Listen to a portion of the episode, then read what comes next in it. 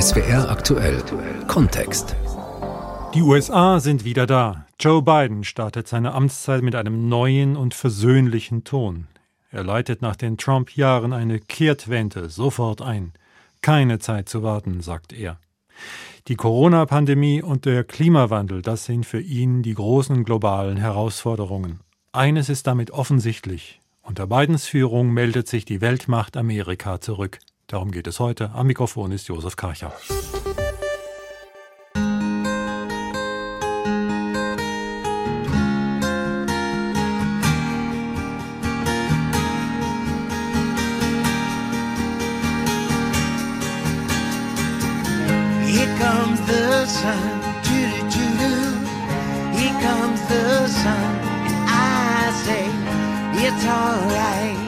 Es war US-Rockstar John Bon Jovi, der einen alten Song der Beatles anstimmte.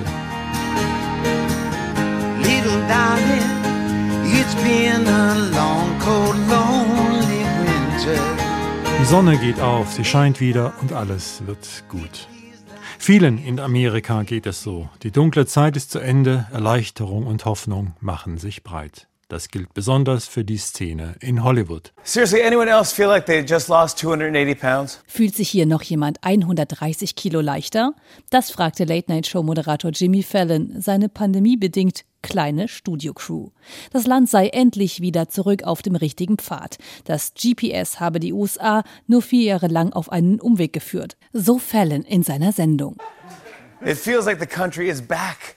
Sure, the GPS took us on some crazy back road for the last four years, but now we're back on Main Street. Der kiloschwere Stein fiel offenbar einigen Prominenten vom Herzen. Schauspielerin Eva Longoria beispielsweise schrieb auf Twitter: Heute haben wir Geschichte geschrieben. Wir feiern Joe Biden und Kamala Harris, die erste Vizepräsidentin. Das ist erst der Anfang. Die Vereidigung von Kamala Harris, der ersten Frau, der ersten schwarzen Amerikanerin mit indischen Wurzeln, war eines der beherrschenden Themen. Auch Star-Moderatorin Oprah Winfrey schrieb auf Twitter, sie schaue sich die Inauguration mit Tränen in den Augen an. Ein besonderer Moment für Frauen auf der ganzen Welt. Viele Stars kamen extra nach Washington angereist, auch um dort höchstpersönlich ihre Aufwartung zu machen. Lady Gaga sang beispielsweise die Nationalhymne mit ordentlich Pathos und einem goldenen Mikrofon.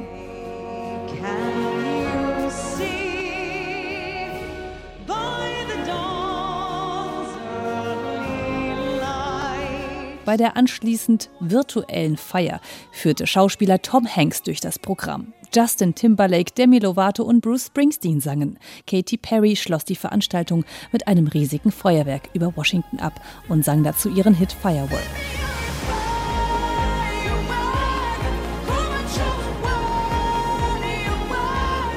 Staraufgebot ist bemerkenswert, denn bei der Amtseinführung von Donald Trump 2017 hatten sich viele Stars entschuldigen lassen oder abgesagt, weil sie nicht mit der Trump-Regierung kooperieren wollten.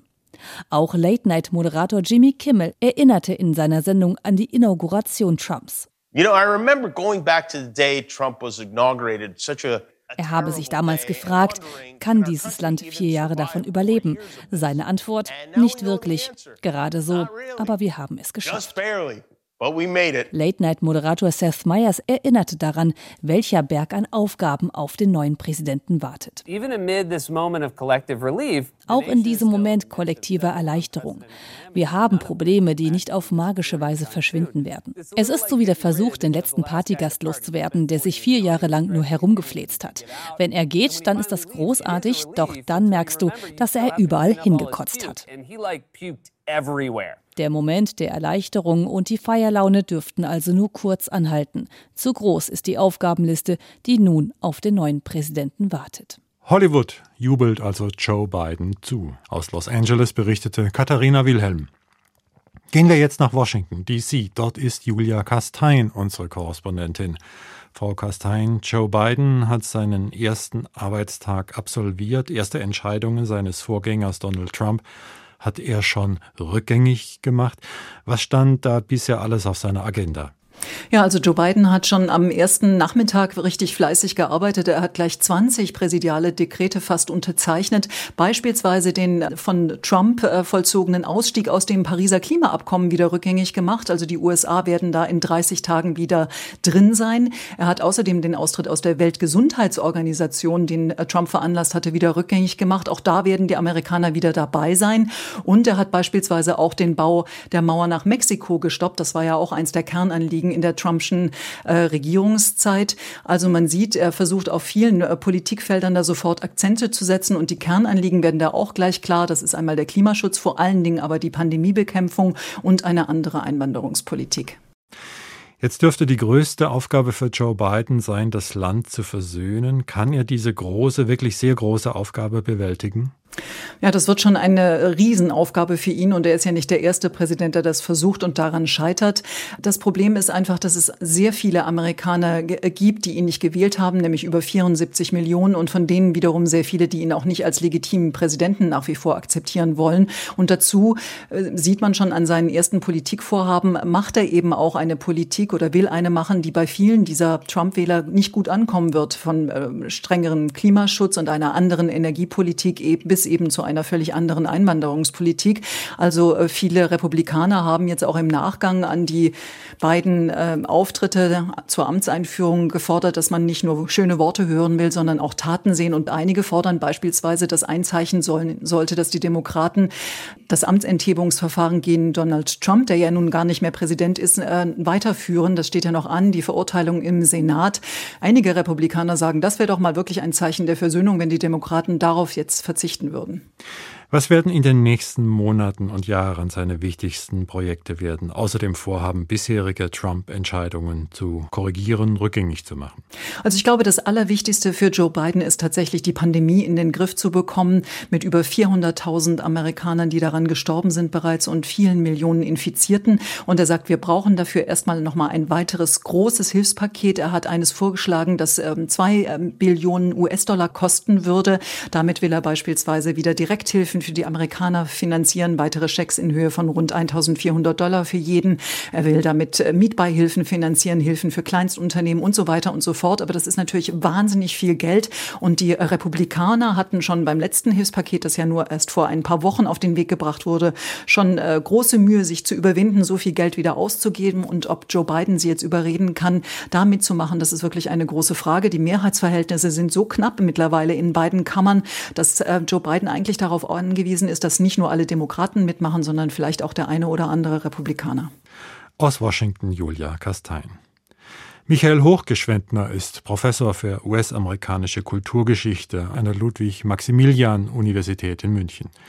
Biden hat sich, wie wir gehört haben, viel vorgenommen. Land ein, Klima retten, Demokratie retten, Außenpolitik neu ordnen und dann auch noch Corona besiegen und dies bei knappen Mehrheiten im Senat und im Repräsentantenhaus. Zu viel für einen Präsidenten? Ja, es wird nicht in einer Präsidentschaft zu machen sein und es wird abzuwarten bleiben, was dann am Ende herauskommt, ob es auch wieder Republikaner gibt, die in dieser Art weitermachen, die auch sagen, es geht uns nicht darum, fundamental eine Position durchzusetzen, sondern politisch zu handeln. Aber gerade im Senat wird die gegenwärtige Situation dazu führen, dass jeder Senator praktisch die entscheidende Stimme hat. Das heißt, jeder wird versuchen, für seinen Heimatstaat so viel wie möglich herauszuholen. Das weiß Biden. Biden war lange genug in dieser Institution und er wird sich darauf eingestellt haben. Aber es wird für ihn auf Blick auf beide Parteien nicht einfach. Und zur Frage, ob das gelingen kann, das tief zerrissene Land zu einen, sagt der Amerika-Experte. Ja, das hängt natürlich auch von den anderen ab. Also er kann Angebote machen und man merkt auch, dass auf parteipolitischer Ebene zumindest ein Teil der Republikaner bemerkt hat, dass sie in den Abgrund geschaut haben vergangene Woche und dass dieser Abgrund nicht gut aussieht äh, und deswegen inzwischen versuchen, wieder politischer zu agieren. Das schließt Konflikte ja nicht aus. Mitch McConnell hat das gerade gesagt. Man kann sich ja auf anständige Art und Weise streiten. Es gibt aber auch in der Republikanischen Partei, vor allen Dingen im Repräsentantenhaus, eine sehr starke Gruppe, die weiterhin auf Fundamentalopposition aus ist. Da wird es ganz davon abhängen, wie sehr Trump präsent bleibt oder ob möglicherweise sein Mythos, wenn er einmal vom Amt weg ist, relativ rasch verstaubt. Er ist ja doch jemand, der davon lebt, dass er sich permanent in den Medien inszenieren kann. Und wenn ihm das nicht mehr gelingt, könnte die Strahlkraft seiner Person etwas nachlassen. Das zumindest dürfte die Hoffnung von Biden sein. Und wie sieht er Bidens Verhältnis zu Deutschland? Rechnet Hochgeschwendner damit, dass Biden nach Deutschland kommt? Biden wird vermutlich kommen. Er hat äh, durchaus eine gewisse persönliche Beziehung, gerade hier auch zur Gedenkstätte des Konzentrationslagers Dachau, das er schon mehrfach privat besucht hat. Also er ist auch ein Mensch, der sehr stark aus der Geschichte herausdenkt. Insofern kann ich mir gut vorstellen, dass er kommt. Es hängt natürlich von seinem Dienstplan ab, aber er wird auch Auslandsreisen auf sich nehmen und da kann ich mir nicht vorstellen, dass er Deutschland außen vor lässt. Der Amerika-Forscher Professor Michael Hochgeschwendner von der Universität München. Bleiben wir beim deutsch-amerikanischen Verhältnis. Wie wird es sich entwickeln? Was kann und will Biden dazu beitragen? Georg Schwarte gibt Antworten. Wenn der neue US-Präsident seine mentale Weltkarte ausbreitet, ist Deutschland, schreibt jedenfalls Bidens Biograf Evan Osnos, stets ein sehr wichtiger Teil. Chancellor, thank you very much. Uh, it's a delight to be back in Germany and uh, particularly to be with you, uh, Chancellor. So klang das einst und könnte es bald wieder klingen. Damals, vor acht Jahren, stand Biden als Vizepräsident im Kanzleramt in Berlin und damals sagte Merkel, was auch sie bald schon wieder sagen könnte, zum dann neuen US-Präsidenten. Ich freue mich sehr über den Besuch, weil er ausdrückt, dass das transatlantische Verhältnis sehr eng ist. Für Deutschland sind die Vereinigten Staaten nicht nur ein außerordentlich wichtiger Partner, sondern ein guter Freund. Wir danken für diese Freundschaft. Eine Freundschaft, die zuletzt vier Jahre Dauerstresstest durchlitt, aber Deutschlands Außenpolitiker kennen und kontaktieren längst die neuen Gesichter in Washington, die vielfach auch die alten gut bekannten sind, sagt Wolfgang Ischinger, Chef der Münchner Sicherheitskonferenz, auf der Biden übrigens schon jahrzehntelang Stammgast ist. Nicht nur ich, fast alle Leute, die in Berlin seit längerem sich mit Außenpolitik befassen, kennen fast alle der engen Mitarbeiter von Joe Biden. Da fehlt es wirklich nicht. Das ist eine gute Voraussetzung. Zumal der Kontakt vieler Senatoren und Kongressabgeordneter zu ihren deutschen Gesprächspartnern in den düsteren Trump-Jahren sogar zunahm. Laut Bidens Biograf könnte der neue US-Präsident übrigens schon sehr bald nach Deutschland reisen.